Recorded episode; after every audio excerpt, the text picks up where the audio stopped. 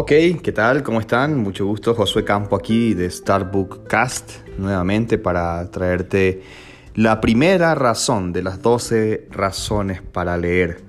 La primera razón.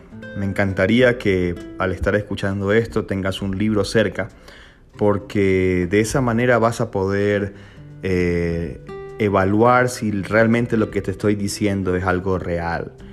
Y creo yo que una de las principales cosas, de las principales razones para leer, es que en primer lugar te ayuda a descubrir cosas.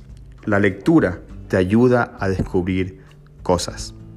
Si tú lees cualquier libro, vas a encontrar nuevas cosas, nuevos argumentos, nuevas tendencias o nuevas ideas que irás aprendiendo.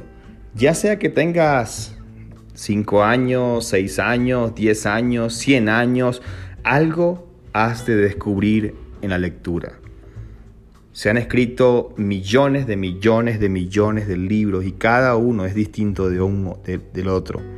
Por lo tanto, cada libro tiene una enseñanza en particular. Cada vez que tú abras un libro, vas a encontrar algo para descubrir.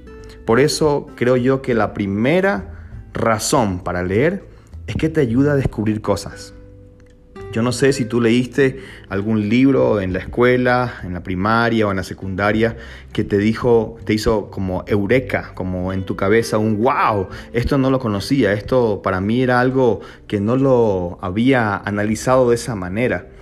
Eh, y cuando pasa esto es que es una razón importantísima para continuar leyendo, porque el leer te ayuda a descubrir cosas, te abre un mundo donde tú puedes descubrir variedad de cosas. Por ejemplo, si tú tomas un libro eh, acerca de flores, vas a descubrir que hay orquídeas en ciertas regiones tropicales, en ciertas regiones eh, secas o en diferentes lugares vas a encontrar diferentes tipos de flores que crecen en unos, en otros no crecen, en unos sí pueden vivir, en otros no pueden subsistir y vas a encontrar un sinnúmero de información que te va a descubrir un mundo de cosas.